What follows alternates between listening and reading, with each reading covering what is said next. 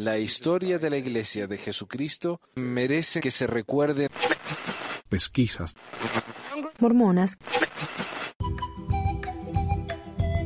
Hola a todos, bienvenidos a otra edición de Pesquisas Mormonas.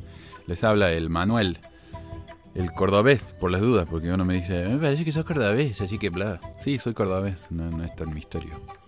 El- pero bueno, les hablo acá desde la garganta o la laringe del mormonismo. Estamos al norte del corazón, así que eh, desde Ogden, que fue una de las primeras ciudades mormonas, le tengo que decir, y una de las mejores ciudades de Utah, porque yo estoy acá, más que nada. Y porque hay menos mormones que en otra parte. Ah, pero bueno, el programa de hoy se va a tratar acerca del cara a cara que hizo el Elder Cook ah, con dos historiadores, lo cual es extraño porque por lo general un cara a cara son dos apóstoles hablando con la juventud de la iglesia sobre un tema específico. Y esta vez estamos hablando acerca de la historia y era solo Elder Cook con dos historiadores, no otro apóstol. Ah, y esto más que sobre la historia fue una presentación del nuevo libro de historia que ha publicado la iglesia. Se llama Santos. Este libro salió el martes pasado, aunque ya estaba disponible en la biblioteca de la iglesia, en la aplicación esa, ¿no? Y está no solamente en texto, sino en audio también. Eh, así que está disponible. Lo que sí, un comentario que yo escuché que me parece interesante es que este, e- esta presentación, este libro, este cara a cara, es definitivamente para los jóvenes de la iglesia, para la gente que recién está empezando a escuchar sobre los problemas de la iglesia o gente que todavía no los ha escuchado y los están tratando de inocular para que no se asusten cuando escuchan de estas cosas. Pero para la gente que ya está en la iglesia hace mucho, que son más, más grandes, para esa gente esta presentación no, no ayuda mucho porque esas personas tuvieron que aprenderlo de una manera muy dura estas cosas o todavía no, no saben nada. Eh, pero no solamente eso, sino que el libro, yo fui al Desert Book Salt Lake, ahí en el City Creek, que el- como la sede, ¿no? Y fui al centro de distribución en West Valley, que es el más grande que hay. Y en ninguno de esos dos lugares tenían el libro Santos en español. Estaba en inglés. Lo tienen por todas partes. Está con carteles, póster, de todo, ¿no? Presentando el libro Santos, pero en español no. Y fui a desertnews.com, fui al sitio, el, el store.el10.org. No está. No lo han hecho. Tal vez lo hagan en el futuro, pero no hay una edición en español impresa del libro Santos. O sea que la- las personas mayores a las que les gusta leer un libro de, de un libro, no del teléfono, eh, que se jodan, ¿no? Ellos no van a tener la oportunidad de leer esto. Tal vez en el futuro, pero ahora no. Eh, así que sí, me parece que esto ignora un poco a la gente mayor. Eh, pero lo que quiero hacer, bueno, esta presentación fue de dos horas. Si uno busca esto en, bueno, más que nada en inglés, en español lo han limitado a una hora y cuarto, más o menos, porque los primeros 45 minutos son una pantalla que dice, que con, una, con un conteo que dice la, la- presentación va a empezar en mm, minutos y empieza como los 45 minutos. Así que uno se saltea esos 45 minutos, hay una canción, hay oración, termina con una canción, termina con oración, hay testimonios. Así que si uno corta todo eso, la presentación en sí dura una media hora. De esa media hora, muchas de las preguntas, como vamos a ver probablemente en el programa que voy a hacer a media semana, porque no me va a dar el tiempo hoy de cubrir todo, el cara a cara este, empecé a responder, quise responder brevemente y no pude. Eh, hay demasiado que desenmarañar aquí. Así que voy a, va a tener que durar dos programas. Pero no los voy a hacer esperar hasta la semana que viene, los quiero hacer de media semana. De esa media hora, eh, muchas de las preguntas ni siquiera son de historia. Y ya van a ver de, de- lo que estoy hablando. Ah, pero bueno, empecemos entonces. Nuestra devocional esta noche va a cubrir muchas preguntas, pero más que nada van a ser sobre la época de la visión de Joseph Smith en 1820 hasta que terminaron de construir el templo de Nabú. Hemos recibido miles de preguntas en preparación para este evento y las contestaremos lo más que podamos.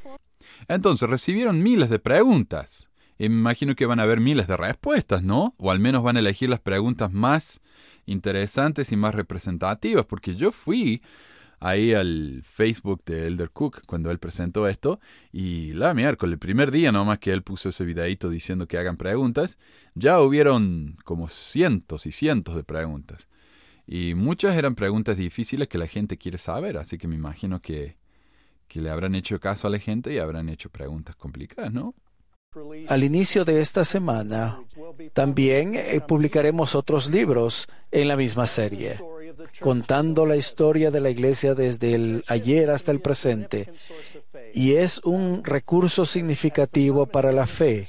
Y para muchos de ustedes tal vez ha sido malentendida y ha traído mucha preocupación en el mundo. Muchas personas piensan que la historia en el pasado ha sido traducida diferentemente. Pero les pedimos que hallen respuestas en este nuevo libro, el cual será un recurso increíble.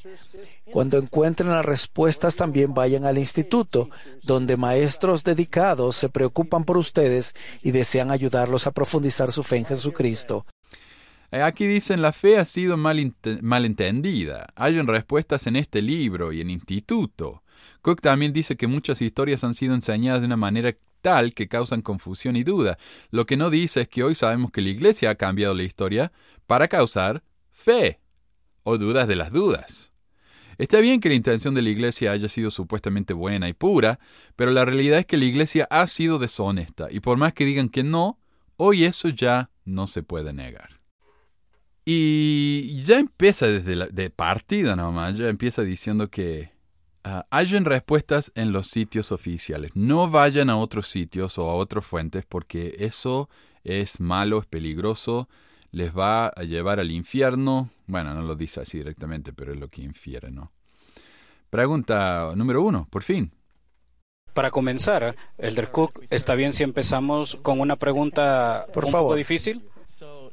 Entonces, algunos adultos sienten que la Iglesia ha estado ocultando información sobre los eventos históricos. Esta pregunta de Idaho lo resume. ¿Por qué la Iglesia no es más abierta acerca de algunas de las cosas controvertidas que sucedieron al comienzo de la Iglesia? Acabo de aprender muchas cosas nuevas que no sabía antes y he sido miembro de la Iglesia toda mi vida.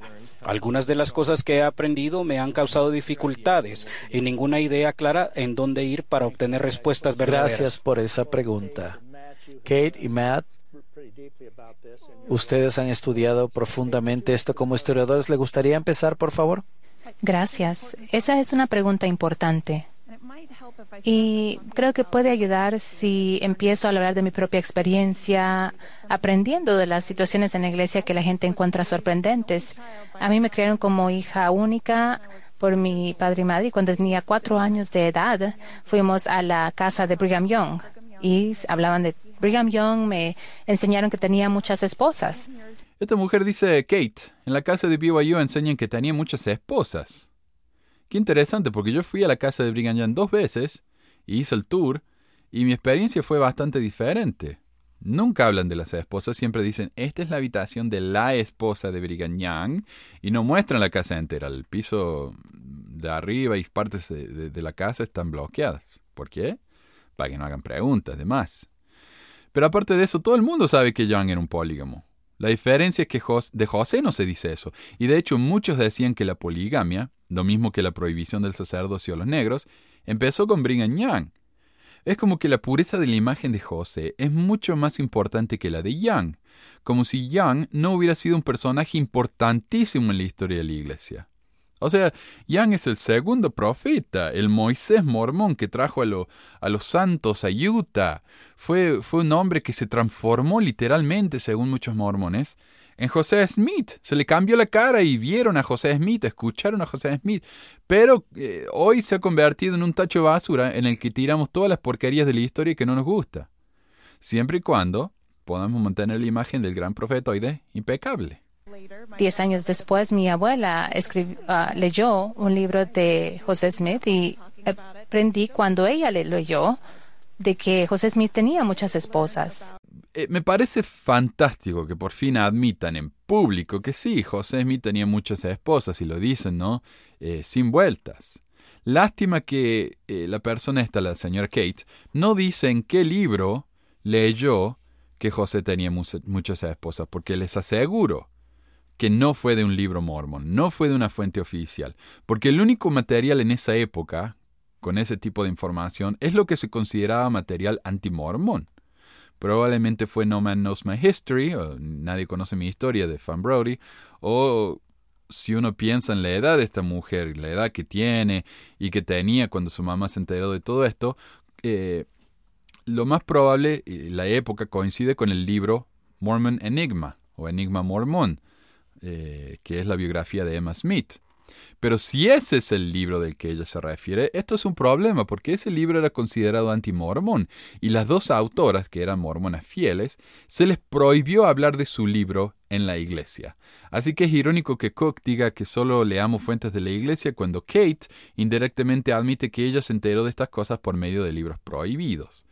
Pero lo dice así, no dice de dónde lo aprendió, porque habrían que admitir entonces, ah, sí, ok, bueno, está bien, lo aprendimos de libros de fuentes secundarias que no son de la iglesia. Upsi.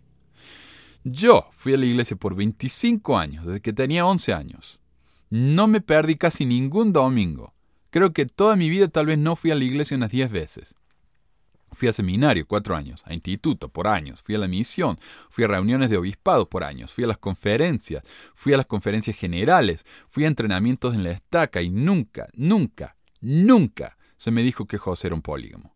A esto lo tuve que aprender fuera de la iglesia. Recién hace unos años, cuando la iglesia finalmente lo admitió en un ensayo en su sitio web del que nadie sabe, que José era un polígamo. Por ejemplo, en seminario me contaron la historia de una mujer, y tal vez ustedes escucharon esta historia, que rescató las hojas del libro de mandamientos. El, el, libro que es el Papa de Doctrina y Convenios, después de que la imprenta mormona fuera quemada y la mayoría de las copias del libro fueron destruidas.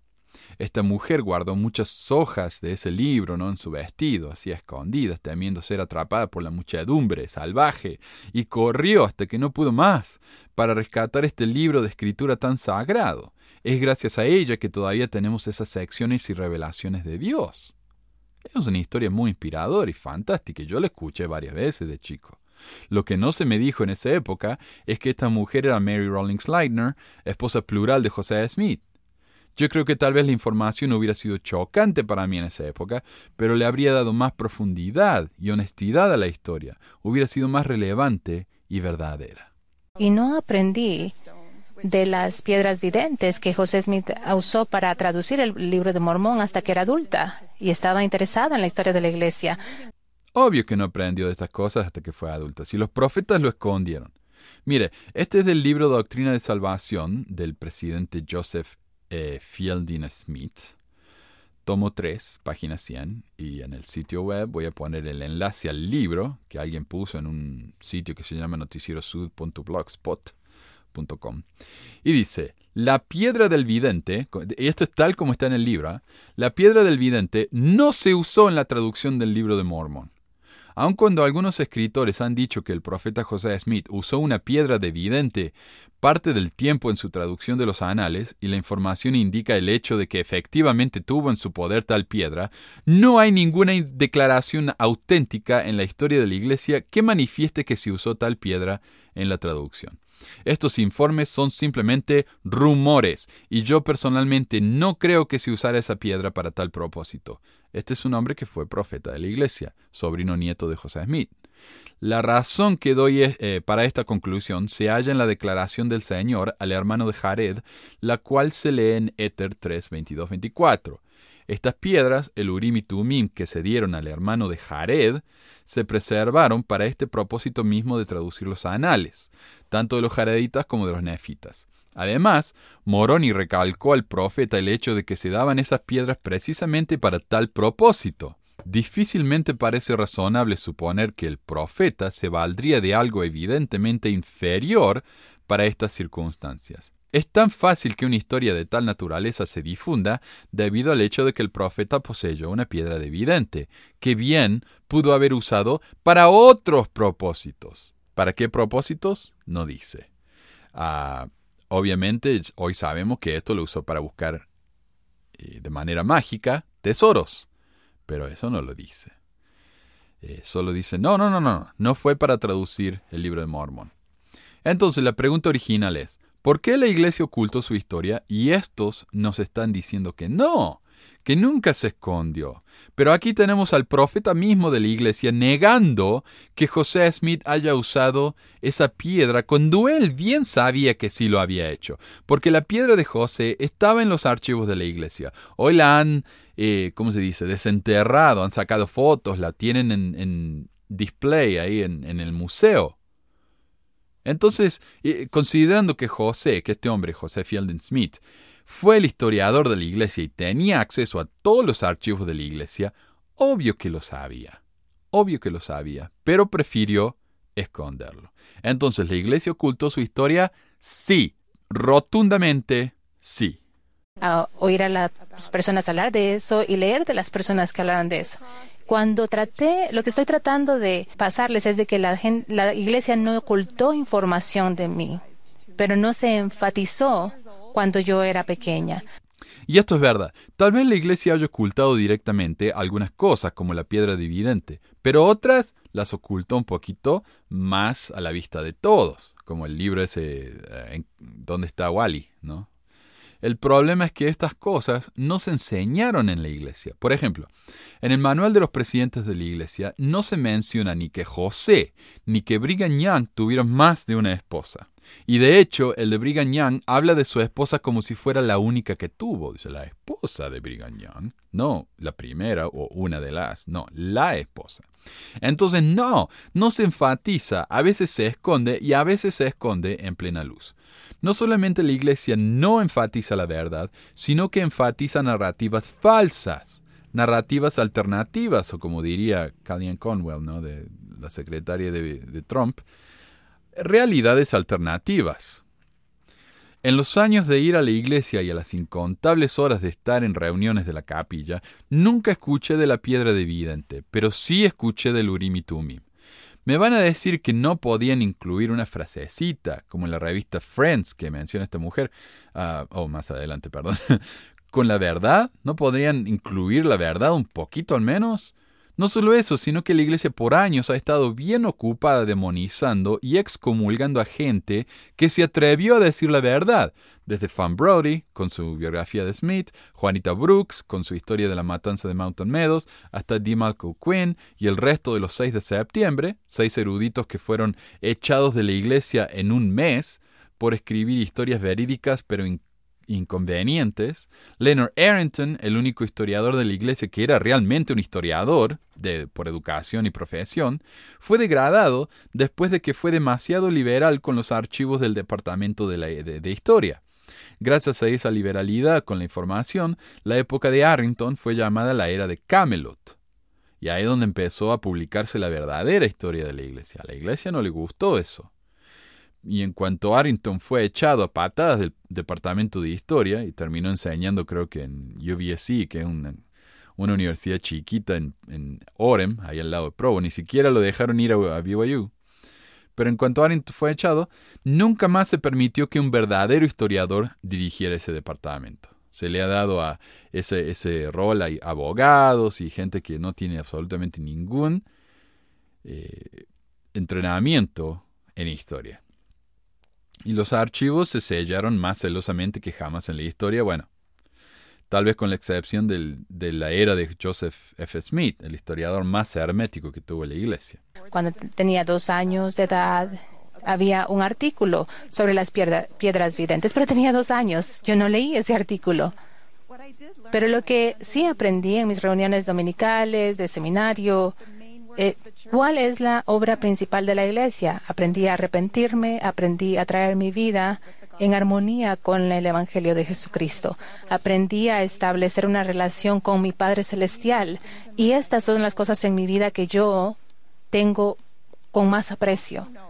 Y este es el patrón que van a seguir con cada pregunta. Primero, dicen que esas cosas existieron y fueron reales, pero son mal interpretadas, entonces dan su propia versión de la realidad en este caso que la iglesia nunca ocultó la historia, pero que no la enfatizó, y terminan con un testimonio. Como si eso demostrara que los problemas de la historia no importan, porque esta es una iglesia, no una institución académica.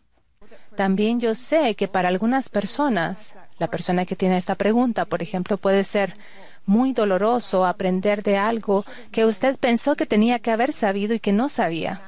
Ahí es lo, eso es lo que la razón por la que Matt y yo hacemos lo que hacemos y espero que esa experiencia para las personas sea parte del pasado, porque tenemos el libro Santos que representa toda la historia para la gente y también tenemos temas y ensayos del Evangelio, información disponible en línea. Gracias. Bueno, dice varias cosas aquí. Primero, la iglesia no enfatizó eh, estas cosas en el pasado y por eso la gente no se enteró de ellas. Pero ahora que ella, ¿no? Kate y Matt están trabajando en este libro, la gente va a enterarse. Bueno, siempre y cuando compren esos libros o los bajen y busquen los ensayos en el sitio web. Pero eso no es suficiente. Esto tiene que implementarse en los manuales de la escuela dominical, enseñarse en las clases de historia de la iglesia, que viene cada cuatro años en seminario instituto. O sea, tenemos el libro de Mormón un año, el Antiguo Testamento un año, el Nuevo Testamento un año, y Doctrina y Convenios e Historia de la Iglesia un año. Entonces, tenemos un año entero para estudiar la historia de la iglesia, enseñemos estas cosas, ¿no? En la capilla, en seminario. Tiene que ser parte de los videos de la iglesia. A José en el, con la cara en el, cara en el sombrero y no leyendo las planchas como si fuera el diario, ¿no? Eh, en todos los currículums y dejar de esconderlo en libros que muy pocos van a leer. Segundo, si bien mucha de esta información está en los ensayos de lds.org, no todos son accesibles eh, fácilmente, como dijimos en el episodio anterior. Por ejemplo, cuando uno busca poligamia de José en lds.org, encuentra un ensayo llamado El matrimonio plural en la Iglesia de Jesucristo de los Santos de los Últimos Días, donde admite que José se casó con más de una mujer. Pero todo lo que dice es, en Nabú, José Smith se casó con esposas adicionales y autorizó a otros santos de los últimos días que practicaran el matrimonio plural.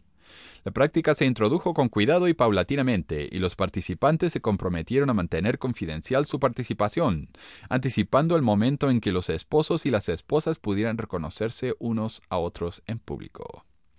Esta es una manera de explicar indirecta y, indirectamente y sin mencionarlo que José se casó con estas mujeres en secreto y sin el conocimiento de Emma, a pesar de que Doctrina y Convenio 132 dice que la primera esposa debe aprobar los matrimonios posteriores de su esposo. Lo que no dice es cuántas esposas tuvo José ni sus edades. El ensayo ese, ¿no? No dice eso. Para eso, uno tiene que ir a otro ensayo llamado El matrimonio plural en Kirtland y Nauvoo, pero ese ensayo no aparece en la búsqueda cuando uno pone las palabras José Smith y poligamia. De hecho, ni siquiera aparece en la lista de ensayos en la sección de temas del Evangelio a menos que uno sepa exactamente qué buscar y cómo, es imposible leerlo. Pero no es de extrañar, ya que este es el infame ensayo que habla de que no solo se casó con esposas adicionales, como dice el otro ensayo, sino que él se casó con muchas otras esposas. Algunos números conservadores que son aceptados es que tuvo entre 32 y 40 esposas. Este ensayo también dice que Ellen Mark Kimball fue sellada a José Smith varios meses antes de cumplir los 15 años. En otras palabras, admiten que José se casó con una chica de 14. Por supuesto que, en lugar de simplemente darnos la información, como un buen historiador lo haría, eh, lo editorializan y tratan de arreglarlo diciendo que el matrimonio a esa edad, que no es apropiado según las normas de hoy, era legal en esa época, y algunas mujeres se casaban en mediados de la adolescencia. Sí, era legal, pero no era común ni bien visto. Y, no se, y sí, se casaban jóvenes, pero no con hombres que eran de 40 años, no, se casaban con chicos que también eran jóvenes, más o menos de la misma edad. Eh, de otra manera, José hubiera llevado a su joven esposa a todos lados, como lo hizo con Emma, o como Brigham Young lo hizo con varias de las suyas. Por supuesto, el intento más patético de todos en este ensayo es que José no se casó con una nena de 14, no, se casó con una mujer de casi 15, como si eso fuera mejor. La hermana esta, Kate, entonces habla de un artículo en una revista cuando ella tenía dos años. Admite que no podría haber leído ese artículo, pero también está diciendo que la Iglesia es honesta y publicó esa información. El problema es que eso no solo es falta de enfatizar la información, porque un artículo entierra en una revista para chicos una vez hace 40 años, después de que la Iglesia enseñó por décadas de que José no había usado esa piedra. No es honestidad, no es ser abiertos con su historia, es estar avergonzados y esconderla. Eh, ahora, el artículo al que hace referencia Kate es la edición de septiembre de 1974 de la revista Friends, que es la revista para chicos, la cual dice, Debido a su naturaleza espiritual y su disposición a aprender la verdad, José Smith fue, fue probado y encontrado digno de ser el traductor del libro de Mormón. Para ayudarlo con la traducción, José encontró con las planchas de oro un curioso instrumento que los antiguos llamaban Urim y Tumim, que consistía en dos piedras transparentes engastadas en un borde de arco sujeto a una coraza. José también usó una piedra marrón en forma de huevo para traducir llamada piedra, para traducir llamada piedra vidente. La traducción se hizo en la casa de Peter Whitmer, un amigo del profeta, donde Oliver Cowdery, Emma Smith, bla, bla, bla, bla. Ahí está, eso es todo lo que dice de la piedra de. Una oración. Y como de pasada. A menos que uno esté prestando mucha atención, ni se entera de lo que, de lo que se estaba hablando. No hay una foto de la piedra, no hay una explicación o expansión de la información sobre esta piedra. Nada. Entonces, ¿realmente podemos hablar de falta de énfasis o debemos ser conscientes y admitir que esto es simplemente deshonestidad? Sin mencionar que estas cosas solo fueron publicadas en inglés, no en español o ningún otro idioma, así que no nos pueden hablar a los miembros latinos de honestidad o falta de énfasis. Entonces sí, la Iglesia tiene ensayos que hablan de temas complicados, pero no muchos, y no todos los miembros saben de estas cosas. Por lo que los, lamentables intentos de la Iglesia por desparramar esta información han sido eso, lamentables. Yo voy al centro de distribución todo el tiempo para buscar qué hay de nuevo, y nunca he visto estos ensayos. No están. Por más que yo los quiera comprar, no están. Uno tiene que ir y usar la piedra mágica en el sombrero para encontrarlos. Con este libro de Santos están tratando de arreglar las críticas que recibieron con sus ensayos, justamente de que no fueron publicitados. Así que ahora se están desbordando con la publicidad y ofreciéndolo gratuitamente en todos los medios. Pero como ya voy a hablar cuando haga mi primer programa sobre el primer tomo, no es una historia abierta, comprensiva y totalmente honesta no es una historia profesional. Matt, ¿gustaría comentar algo al respecto? Claro, creo que la historia demuestra la dinámica que la información ha estado disponible, especialmente con aquellos que han tenido interés y en conversaciones. Lo que Matt hace aquí es en menor escala lo mismo que han estado haciendo los apologistas desde que el público en general se enteró de los temas más controversiales de la Iglesia, culpar a la víctima. Es decir, si la gente no se enteró de que esta información había sido publicada en una revista para chicos de septiembre de 1974, es su culpa, no de la Iglesia. Aunque por supuesto cuando la Iglesia publicó alguna revista o manual, las fotos describían a José con una sola esposa, traduciendo el libro de Mormón sin cosas raras, como piedras de vidente. Todas las imágenes que hemos visto han sido parte de la narrativa oficial, no de la narrativa real. Cuando los manuales enseñaron de estas cosas, solo enfatizaron las partes que les convenían y que los hacían quedar bien. Entonces, la explicación de que la Iglesia nunca ocultó estas cosas y que es culpa de los miembros pocos curiosos por no haberlas aprendido es una excusa patética y horrible, en el que culpan a aquellos que no sabían que había algo raro que tenía que desenterrarse.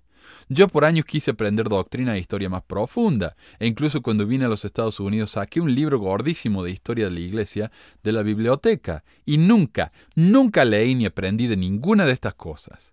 Así que no, no es mi culpa que no haya sabido de esto hasta que empecé a encontrarlo en materiales supuestamente antimormones. Es culpa de la Iglesia por su deshonestidad y por pensar que podrían haber ocultado estas cosas para siempre. Y es curioso, ¿no? José Smith pensó que iba a traducir al egipcio, inventa cualquier cosa de su traducción y decir, oh, la gente nunca va a saber lo que el egipcio significa, así que estoy bien. Cuando la gente realmente descifró el egipcio y supo que lo que escribió José Smith era un desastre, ahí la iglesia tuvo que oh, empezar a buscar excusas. Hoy en día es lo mismo, la iglesia dijo, oh, la gente nunca se va a enterar de esta cosa. Y ahora que la gente se enteró gracias al Internet, porque ¿cómo le podría haber dicho Dios a sus profetas que iba a existir una cosa llamada el Internet en el futuro?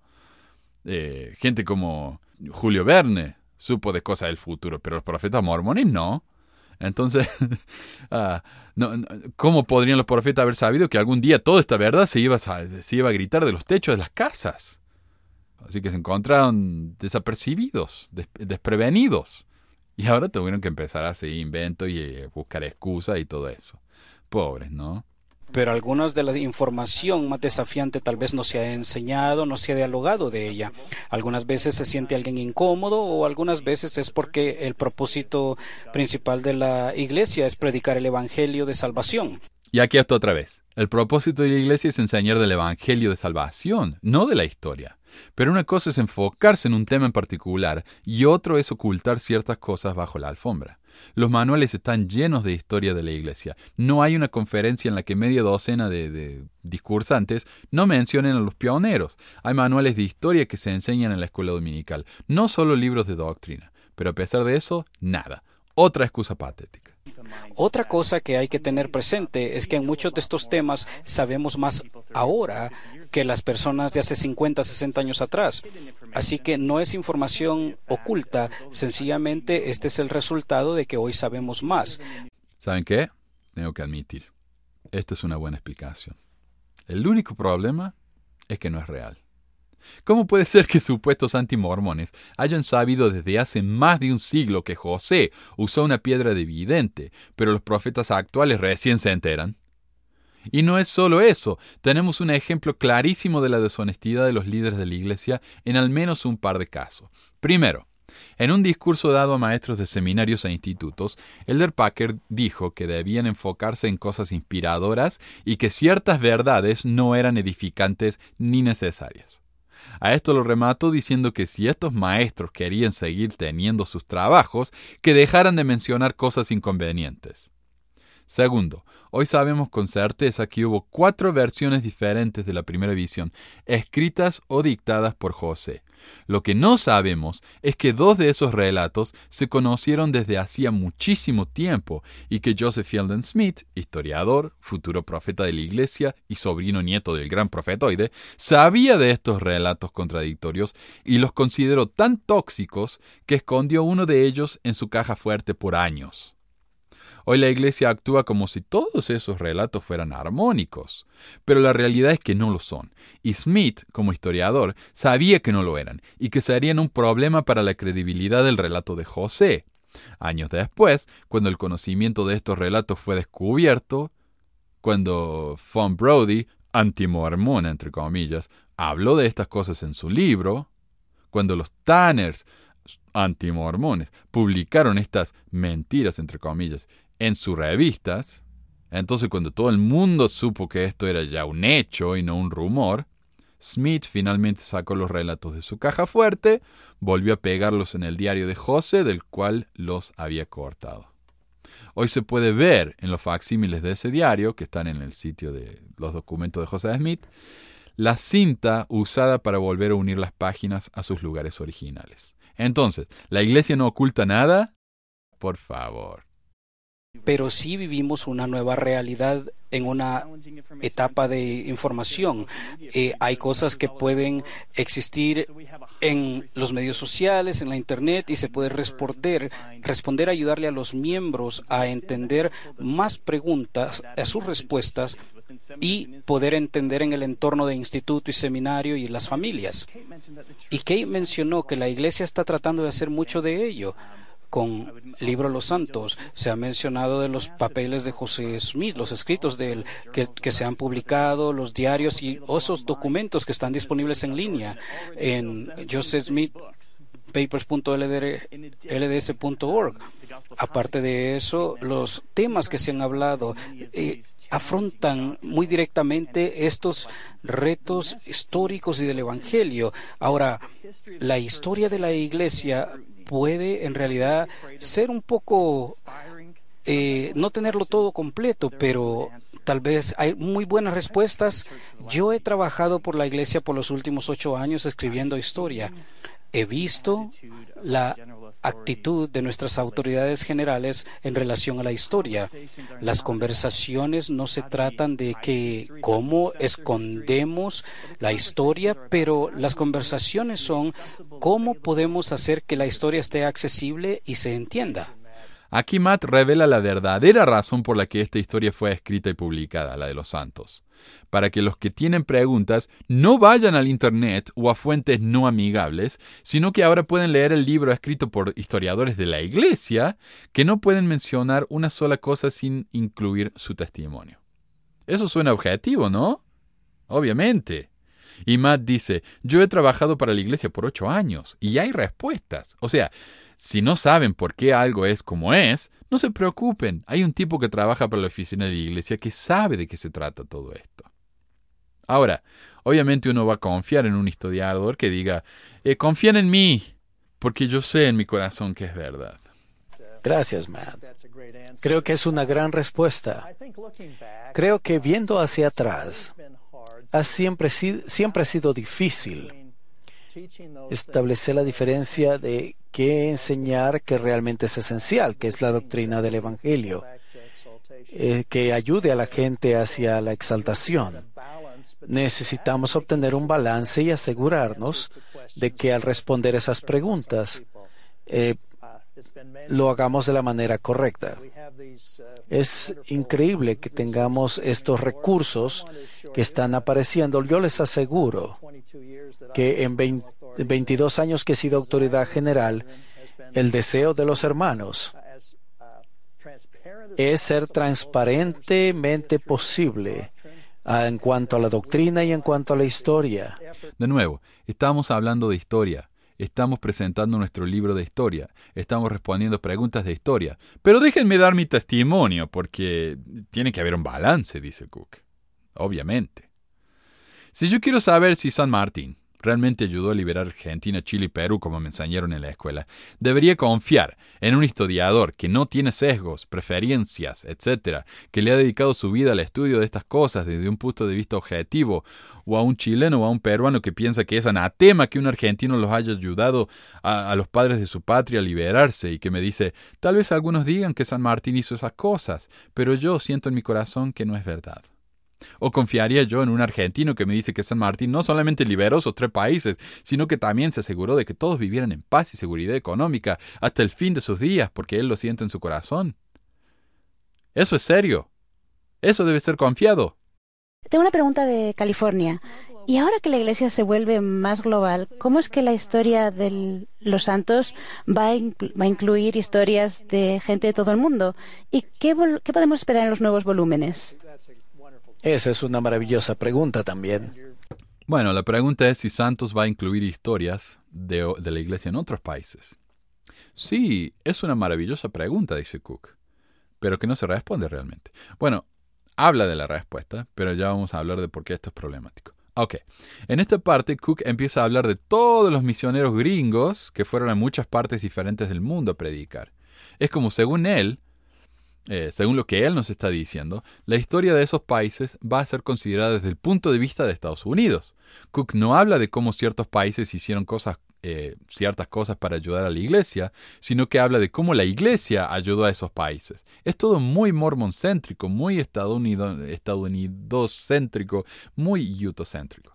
Y como mencioné en mi último programa, es interesante que la historia anterior de la iglesia, la de 1920 por B.H. Roberts, tiene siete volúmenes y solo incluye la historia de Nauvoo y de Utah. Mientras que la nueva historia, ahora que sabemos mucho más de la historia de la Iglesia, que tenemos 100 años más de historia y docenas de países en los que no nos podemos enfocar, no solamente no vamos a tener más de siete volúmenes, sino que va a haber solo cuatro. Cuando la historia de algo se achica en lugar de expandirse a medida que tenemos más información, hay que admitir que algo se está dejando al lado. Otra cosa, Cook dice que recibieron miles de preguntas y que el tiempo es muy limitado, así que van a tener que responder las preguntas de manera breve. Pero si escuchan el cara a cara completo, se van a dar cuenta de que esta pregunta, que no es complicada, no es controversial, etc., dura mucho más que el resto de las preguntas. Además, es respondida por Elder Cook, quien responde las preguntas fáciles no las preguntas jodidas de la iglesia. La duración, la extensión, los detalles de esta respuesta nos demuestran que las preguntas y respuestas fueron preparadas de antemano y que ellos decidieron qué iban a responder y cómo. ¿No podrían haberle dedicado un poco menos tiempo a esas preguntas, a esta pregunta tan simple, y enfocarse en las otras preguntas que merecían más tiempo y más detalle, como el tema de la poligamia, el tema de la piedra evidente, el tema de cómo la iglesia oculta su historia? No, a esas cosas las respondemos brevemente y de, y de preguntas como esta hablamos de manera desproporcionada hasta más no poder. Como dicen acá, hagamos que el, que el reloj corra y que se acabe el tiempo rapidito, vamos. Nuestra próxima pregunta, hermano Gro, usted dijo que vivíamos en una era de información. En algunas veces, ya que estamos en este tipo de, de información, este tiempo de temporada, ¿qué podemos qué es confiable y qué no es. Entonces, Tinakov de Utah pregunta, vivimos en tal mundo donde Google tiene respuestas a toda pregunta, pero ¿hay alguna manera de hacer búsqueda de la historia de la iglesia en otra, de otra manera? Y Andrew de Paraguay dijo, ¿cuáles son algunas buenas fuentes en línea para buscar buenas respuestas aparte de la barra de búsqueda? Mal, esta es para ti. Gracias. Sí, esas son preguntas maravillosas porque todos sabemos que el desafío y la información no es encontrar respuestas porque hay muchas respuestas alrededor, pero es el discernir entre buenas y malas respuestas, buena información y mala información. Y eso en realidad, esa es la tarea de un historiador. Déjenme comentarles un poquito de lo que yo hago en mi trabajo. Hay muchos diálogos históricos concernientes a nuestra historia y muchos de estos diálogos producen eh, más tensión. Entonces, si su fuente de información viene con muchos signos de exclamación y muchas caritas felices, comiencen por otro lado. Qué pregunta conveniente, ¿no? y es verdad que no podemos confiar en cualquier fuente que se nos pase por delante.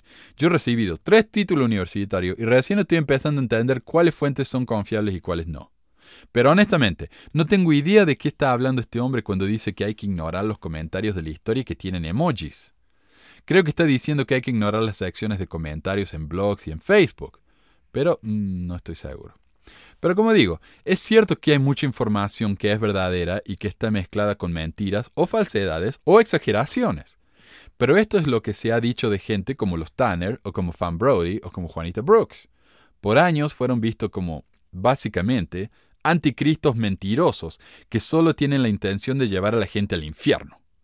Pero mucho de lo que vemos en los ensayos de la Iglesia y en este nuevo libro son cosas que una vez fueron consideradas mentiras. Entonces, desde un punto de vista de honestidad histórica, los Tanners, Brody y Brooks demostraron ser mucho más verídicos en sus afirmaciones que la misma iglesia. Cuando yo empecé esto, hace seis años, todavía había gente que me negaba que José hubiera practicado la poligamia y que yo era un mentiroso del diablo por decir esas cosas. Yo afirmé hace años que los líderes de la iglesia recibían plata por sus llamamientos y la gente me lo negaba diciendo que me iba al infierno por decir tales falsedades de los ungidos del Señor. O no solo que yo trabajaba con el diablo, sino que yo soy el diablo. Hoy sabemos que esas cosas, y muchas más, son ciertas. Por supuesto, muy pocos han venido a disculparse por decirme eh, estos insultos, aunque los hay. Eh, o reconocen que tuve razón todo ese tiempo. Hoy, o prefieren esconder sus cabezas en la arena y hacer como que nada pasó, o que si me llamaron mentiroso por decir algo que era cierto, me merezco esos insultos, porque me atreví a decir cosas que, aunque verdaderas, avergüenzan a la iglesia. En forma indirecta, Matt de nuevo nos está diciendo que tenemos que desconfiar de todas las fuentes que no vienen directamente de la iglesia, sin reconocer que si no hubiera sido por esas fuentes externas, la iglesia nunca hubiera reconocido esas verdades tan dolorosas y vergonzosas. Sean cuidadosos de esas fuentes de información que solo solamente están tratando de hacerles daño. Ahora, según Cook, estas fuentes externas no solo son poco confiables, están tratando de hacernos daño. Son peligrosas. ¿Pero cómo? No sé, no explica. En otras palabras, las fuentes de información que no vienen de la iglesia son peligrosas, peligrosas y peligrosas y por si no me escucharon, son peligrosas. Así que tengan mucho cuidado. Cuidado les digo. Guarda, hey, no, cuidado, no, no, cuidado, no leas eso, no, cuidado, no. Hay otro problema con esto. Digamos que yo quiero saber qué partido político me está diciendo la verdad, cuál tiene la mejor intención. Realmente puedo confiar en un político que me dice, mira, no escuchen a mi adversario, porque él miente y saca cosas de contexto. Solo escúchenme a mí, porque yo soy el único que dice la verdad. No. Lo primero que haríamos al escuchar algo así es desconfiar inmediatamente de esa persona. Porque ¿qué está ocultando? ¿Por qué no quiere que escuchemos al otro lado? Si realmente quiero tomar una decisión informada, voy a escuchar a ambos lados. Voy a, leer análisis sobre ambos lados. Voy a escuchar y leer opiniones de otros sobre ambos lados. Y con toda esa información voy a tomar una decisión. Porque esto es algo, es algo importante. Estoy eligiendo al líder que, que va a estar a cargo del, del dinero para la nación, de la seguridad de la nación, del ejército de la nación. Entonces, esto es una información importante que yo realmente tengo que estudiar. Ahora, estamos hablando acá de la iglesia, que supuestamente tiene nuestro interés eterno en, mente. Entonces tenemos que tomarlo en serio. No se puede tomar una decisión cuando toda la información viene de, un, de una sola fuente, que es obviamente sesgada y que solo comparte la información que les conviene. Entonces, Elder Cook, ¿qué tiene la iglesia para esconder? ¿Por qué tiene usted tanto miedo de que uno lea y escuche información del otro lado? Yo a ustedes nunca les voy a decir que solo me escuchen a mí. Vayan y lean todo lo que hay. Lean los recursos de la iglesia, lean lo que todos dicen. Y entonces vengan y díganme que estoy equivocado, pero con fuentes, con información legítima, no con opiniones basadas en desinformación o en ignorancia. Busquen por aquellos recursos que están basados en los registros que han hecho estas personas y que sean justos para ellos. En verdad es muy fácil de poder jugar con el pasado, de poder sacar una cita que esté fuera de contexto y de poder hacerla un alarmante. Como historiador, trato de, de seguir el consejo de un novelista. El pasado es un país extranjero. Ellos viven diferente ahí. Y para mí, eso quiere decir que cuando visitamos el pasado, no queremos ser un turista feo. Queremos tratar de encontrar a las personas en su cultura y contexto. Sí, esto también es verdad. Las culturas han cambiado con el tiempo, por lo que no es justo juzgar a la gente según la cultura de hoy. Pero hay que considerar algo. Los profetas de la Iglesia, tanto en sus comienzos como hoy día, supuestamente hablan con Dios. Dicen tener una línea de comunicación directa. Y sin embargo, la Iglesia está entre 20 y 40 años por detrás del resto de la sociedad. La iglesia no le dio el sacerdocio a los negros hasta que el resto de la sociedad la criticó tanto que se vio obligada a dejar de ser tan retrasada en sus perspectivas. Acá el, fútbol y el básquetbol universitario es muy popular, es tan popular como el fútbol o el básquetbol profesional, bueno, casi. Especialmente cuando uno vive en un lugar donde hay una universidad con un equipo de fútbol o de básquetbol. Acá en Utah la gente sigue a BYU o a la Universidad de Utah a, esos equipos con, tanta, con tanto fervor como a los Utah Jazz. En esa época hubieron equipos de básquetbol que se negaron a jugar contra BYU porque la iglesia no le daba el sacerdocio a los negros. La sociedad entera había progresado a un nivel tal que el negarle el sacerdocio a los negros no era visto como una locura eh, regional, era visto como algo asqueroso, algo despreciable y que estas personas no querían ni siquiera estar alrededor de jugadores de básquetbol que pertenecieran a una iglesia tan eh, degradante. Hasta el día de hoy, la iglesia se opone a la enmienda de los derechos de igualdad para las mujeres. Uno puede encontrar esa carta en contra de la enmienda en lds.org. Dios podría haberle dicho a su profeta que el matrimonio plural iba a ser una tremenda mancha en la iglesia por el resto de su existencia, y que realmente no era conveniente hacer algo como esto, porque no iba a levantar más descendencia que los matrimonios normales que las viudas podían ser cuidadas sin necesidad de sellarse con ellas por eternidad, y que las nenas de 14 años no necesitaban casarse con un hombre de más del doble de su edad, porque más de un mormón habría podido casarse con ella más tarde de manera monógama, y podrían haber tenido la misma cantidad de hijos o más de los que tuvieron. El problema con justificar a los profetas mormones, diciendo que era una cultura diferente, es que ellos podrían haber recibido consejos de Dios de hacer las cosas un poco o mucho mejor. El problema es que, a pesar de que muchos en su época veían ciertas cosas como normales, sí, cuando, eh, como cuando José y Brigham eh, justificaron la esclavitud porque el resto de la sociedad la justificaba, muchas otras personas estaban luchando en contra de esas cosas. Había personas que estaban absolutamente en contra de la esclavitud. Había personas que arriesgaron su vida y su libertad para ayudar a los esclavos a liberarse. Pero no, acá Brigham Young y José Smith hablaban a favor de la esclavitud, de que como los esclavos tenían que ser eh, subservientes, como se dice, tenían que ser humildes, agachar la cabeza y ser buenos con sus maestros. Uno me dijo, uno que se llama Manuel Matías, me dijo en, YouTube, no, pero José Smith, uh, antes de morirse, eh, era un abolicionista. Él quería que los esclavos fueran liberados. No, no, no, no, no. José Smith nunca fue un abolicionista. Él estaba en contra de los abolicionistas. Lo que él quería cuando hizo su campaña política, que si un día él era elegido presidente de los Estados Unidos, él iba a comprar a todos los esclavos usando dinero federal, no sé, él iba a vender las tierras federales o algo así, y iba a pagar por los esclavos. Ahora, una vez que los negros fueran liberados, los iba a mandar a África, porque, no vamos a vivir en una sociedad mezclada con negros. ¡Qué horror! Él no hablaba de igualdad, él no hablaba de, de libertad de una manera como la entendemos hoy. No, señor. Además, José Smith también eh, propuso que todos los presos fueran liberados de las cárceles. Entonces, ¿qué, me están diciendo que José Smith era tan progresivo? Por favor.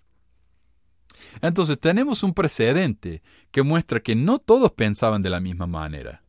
Muchos querían defender a los esclavos, y que si hoy los negros dejaron de ser esclavos, si las mujeres ganaron derechos de igualdad, si dejaron de ser metidas en matrimonios plurales como si fueran ganado vendido por sus dueños, es porque estas personas que no eran miembros de la iglesia, que eran considerados criminales por muchos de los líderes de la iglesia, eh, lucharon por estas cosas.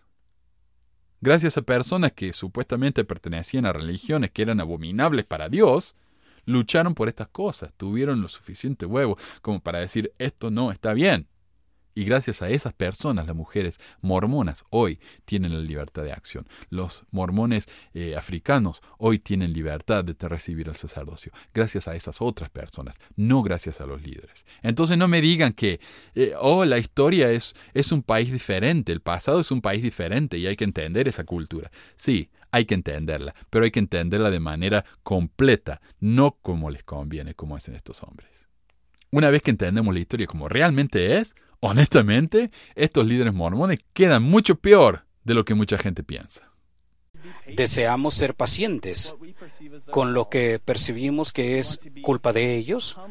Queremos ser humildes acerca de los límites de nuestro conocimiento y deseamos tener un espíritu de caridad acerca del pasado. Así que ya saben, ni se les ocurre criticar a José por justificar la esclavitud. Sean humildes, carajo. ¿No, ¿No ven que no era culpa de él? Si se les ocurre hablar mal de los líderes mormones por apoyar a los nazis, córtenla y sean humildes. ¿Cómo más se los tengo que decir?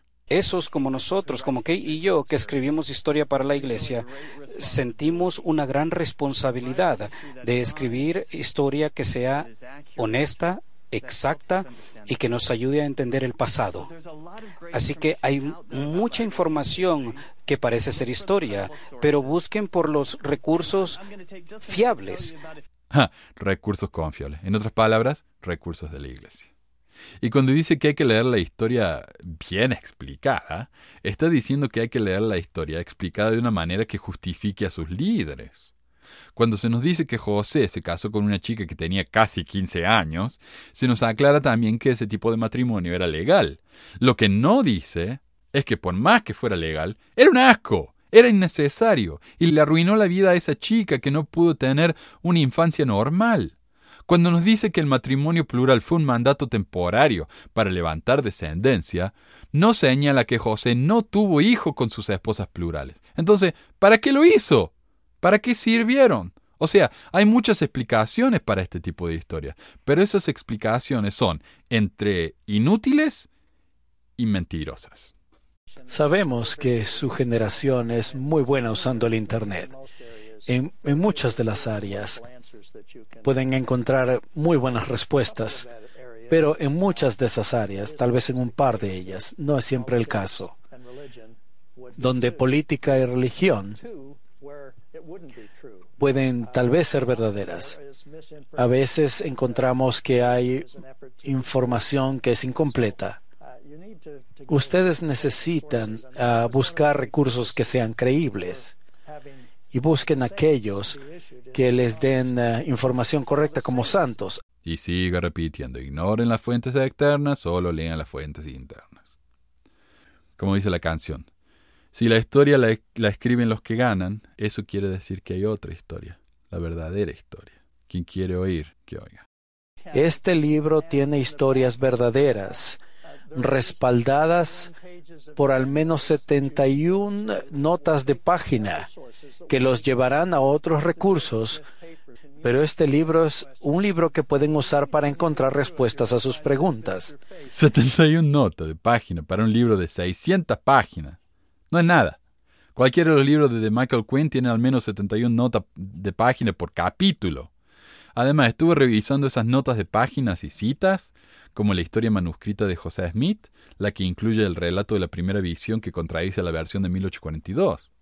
Incluye la biografía de su madre, la cual es bastante interesante, un buen artefacto histórico, al punto de que yo mismo me tomé el trabajo de traducirlo, pero está lejos de ser un documento 100% confiable incluye montones de referencias a artículos en lds.org, lo cual es circular. La iglesia da como referencia en un recurso a un enlace a otro recurso que la misma iglesia escribió. Si yo les diera como referencia algo que yo dije una vez, y eso demuestra que tengo razón, me van a agarrar pedrada. Pero cuando la iglesia lo hace, los miembros dicen, ah, ven, la iglesia tiene muchas referencias y muchas notas de página. Y yo creo que cuando la gente lee estos libros y ve que hay notas de página, ni las lee, pero se sienten bien al pensar, ah, mire, hay referencias, listo, ya es suficiente, esto es un libro confiable. Lean las notas de página, lean, porque a veces las notas de página son más reveladoras que el texto del libro mismo. Sí, hemos recibido varias preguntas sobre la poligamia. por ejemplo, un joven adulto de Utah preguntó, me ha costado entender por años la poligamia al principio. ¿Por qué José Smith y varios líderes tenían que practicarla? Y otro joven de, de Florida dijo, cuando, ¿qué le digo a mi familia cuando me preguntan acerca de la poligamia al principio de la iglesia? Porque no se quedan satisfechos con la respuesta y ya no lo practicamos. Eh, ¿Sería justo preguntarte que respondas a esa pregunta? Es una gran pregunta. La instrucción que tenemos en el libro de Mormón en cuanto al matrimonio plural es Jacob 2.30 y Jacob dice, la monogamia es el deseo del, del, Señor para su gente, para su pueblo. Y hay muy pocas excepciones en donde el Señor nos manda practicar el matrimonio plural con el fin de poder crecer y educar a generaciones correctas. Kate dice que la poligamia fue ordenada de vez en cuando para crecer y educar a generaciones correctas. ¿Qué quiere decir con eso? No sé, pero contradice directamente lo que dice el libro de Mormón. Según ella, la escritura mormona dice que la monogamia es preferible y da como referencia una escritura que condena muy directamente a la poligamia. Por tanto yo, el Señor Dios, no permitiré que los de este pueblo hagan como hicieron los de la antigüedad. Por tanto, hermanos míos, oídme y escuchad la palabra del Señor. Pues entre vosotros ningún hombre tendrá sino una esposa y concubina no tendrá ninguna, porque yo, el Señor Dios, me deleito en la castidad de las mujeres. Y las fornicaciones son una abominación para mí Así dice el Señor de los ejércitos. Por lo tanto, porque si yo quiero levantar posteridad para mí, dice el Señor de los ejércitos, lo mandaré a mi pueblo. De lo contrario, mi pueblo obedecerá a estas cosas. Porque yo, el Señor, he visto el dolor y he oído el lamento de las hijas de mi pueblo en la tierra de Jerusalén. Si no quiere ser contradicha tan fácilmente, no debería darnos la herramienta para hacerlo, ¿no les parece? Pero algunos justifican Jacob, Jacobo 2 diciendo que la misma escritura aclara, y si quiero levantar posteridad para mí, dice el Señor de los ejércitos, lo mandaré a mi pueblo. Tal vez esta escritura se refiere a la poligamia en el sentido de que a veces Dios la va a permitir para que se levante posteridad. Tal vez, no es muy clara. O tal vez estaba en la mente de José de que quería practicar la poligamia y quiso darle una escapatoria o una justificación si alguna vez lo hacía. Pero si es verdad que esta escritura dice que la poligamia solo es justificable para levantar posteridad, de nuevo, ¿por qué José no tuvo hijos con sus esposas plurales? El mismo sitio de la Iglesia, en uno de sus ensayos, admite que la poligamia produjo menos posteridad que los matrimonios monógamos. Y es que mientras una mujer podría tener 10 hijos con un esposo normal, en las relaciones polígamas tenía mucho menos que eso. Yo estaba viendo la lista de esposas de, Brigham Young y creo que la que más tuvo fue 7 y la que menos tuvo era 0. Eh, noten este jueguito que hace la iglesia en uno de sus artículos, de esos ensayos de la iglesia, y cómo entierran la información inconveniente. En el artículo, en el ensayo que se llama El matrimonio plural en Kirtland y Nauvoo, el cual es virtualmente imposible de encontrar, tiene una sección que dice, el matrimonio plural dio como resultado un mayor número de hijos de padres creyentes. La nota al pie de esta sección dice, en cuanto a la pregunta de los hijos, véase la nota 6 de El matrimonio plural y las familias en Utah durante el siglo XIX. O sea, para leer la nota de pie, tengo que irme a otro artículo y leer la nota de pie de ese artículo. Entonces, cuando yo fui a ese otro artículo y leí la nota de pie, dice, Estudios han demostrado que las mujeres monógamas dieron a luz más niños por mujer de lo que lo hicieron las esposas polígamas, excepto la primera esposa. ¿Eh? Sin embargo, la fertilidad a nivel social se fortaleció a causa de la universalidad en cuanto a que las mujeres estuvieran casadas y las abundantes oportunidades de volver a casarse entre mujeres en edad fértil que ya habían estado casadas. O sea, el argumento del ensayo este es que, bueno, sí, es verdad que las mujeres que estaban en matrimonios plurales tenían menos hijas o hijos que las mujeres en matrimonios monógamos. Pero hey, hey, hey, en realidad tuvieron más. ¿Por qué? Porque cuando el esposo se le moría o se divorciaba, se la podían pasar a otro tipo y con ese tipo podía tener más hijos. ¿Ven?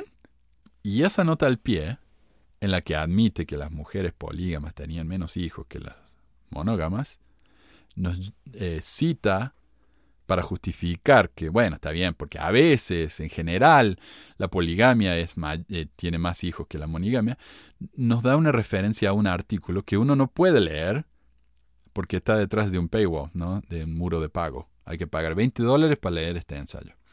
Pero, eh, el primer párrafo del resumen de este artículo en el sitio oficial del periódico en el que fue publicado dice, los estudios previos de la relación entre los matrimonios poligínicos y la fertilidad han arrojado resultados mixtos, aunque en general la evidencia sugiere que los niveles de fertilidad son más bajos en los matrimonios poligínicos que en los monógamos.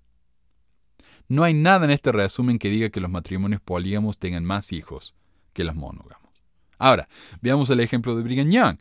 Young se selló con 55 mujeres en su vida y de esos matrimonios tuvo 56 hijos, o un promedio de un hijo por esposa. Y si estas mujeres hubieran tenido un solo hijo con otro esposo, el total no había sido muy diferente, ya que la mayoría de sus hijos los tuvo con un puñado de esas mujeres, no con todas. Su consejero Everett Kimball tuvo 43 esposas y de ellas tuvo 66 hijos un promedio de un hijo y medio por esposa. Ok, entonces, sí, Brigham Young tuvo, carajo, tuvo 56 hijos. Everett Kimball tuvo 66 hijos. ¿Qué tipo hace eso?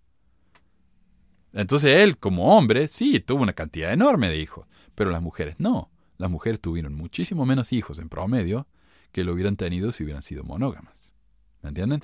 Eh, otros apóstoles tuvieron mucho más hijos con menos esposas. Creo que Orson Hyde tuvo como 40 hijos con 10 esposas un promedio de 4 hijos por esposa.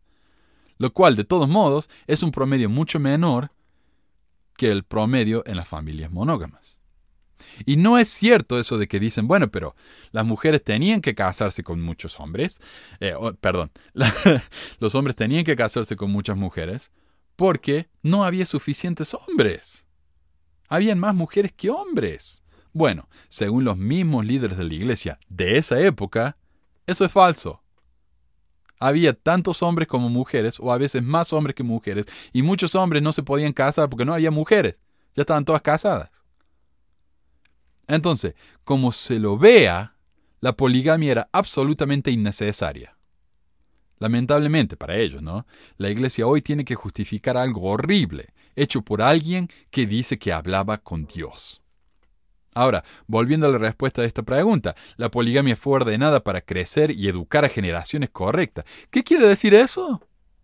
Todavía no tengo ni idea. Pero aparentemente los chicos criados en familias no polígamas eh, son criados mal o educados mal. Así que todos los mormones modernos son un desastre. Culpa de eso. ¿ves? Si fueran polígamos estarían bien. Aunque la iglesia totalmente condena a los polígamos. Ellos son del diablo. Pero bueno, según esto, eh, la poligamia fue ordenada para crecer y educar generaciones correctas. Así que no lo piensen demasiado, porque si lo piensan demasiado la van a joder. Eh, quédense conformes con esa explicación. Suena bien, así que lo vamos a dejar ahí. Hasta el próximo programa, donde vamos a eh, continuar con el cara a cara del Elder Cook. Gracias.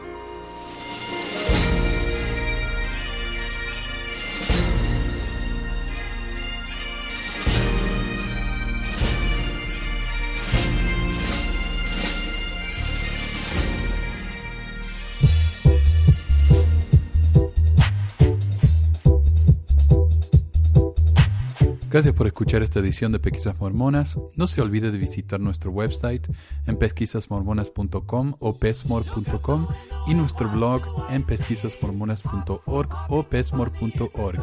También tenemos un grupo de Facebook donde la discusión siempre es animada y si tiene un comentario, pregunta o hate mail puede enviarlo a manuel.pesquisasmormonas.com.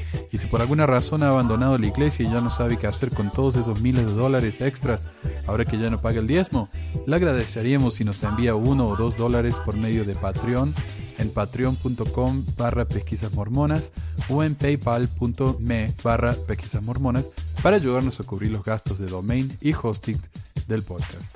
Muchas gracias de nuevo y hasta la próxima semana. La música del comienzo del podcast es la canción de la primaria Historias del Libro de Mormón por Clive Romney. La canción previa a esta es Lo el Profeta del ex de Acevedo y esta es la versión de la banda Roosters de la canción de la primaria Palomitas de Maíz. ¿Por qué ayudar a pesquisas mormonas para que mi papá pueda parar los websites del podcast? Y de los videos. Gracias. Pues quizás hormonas.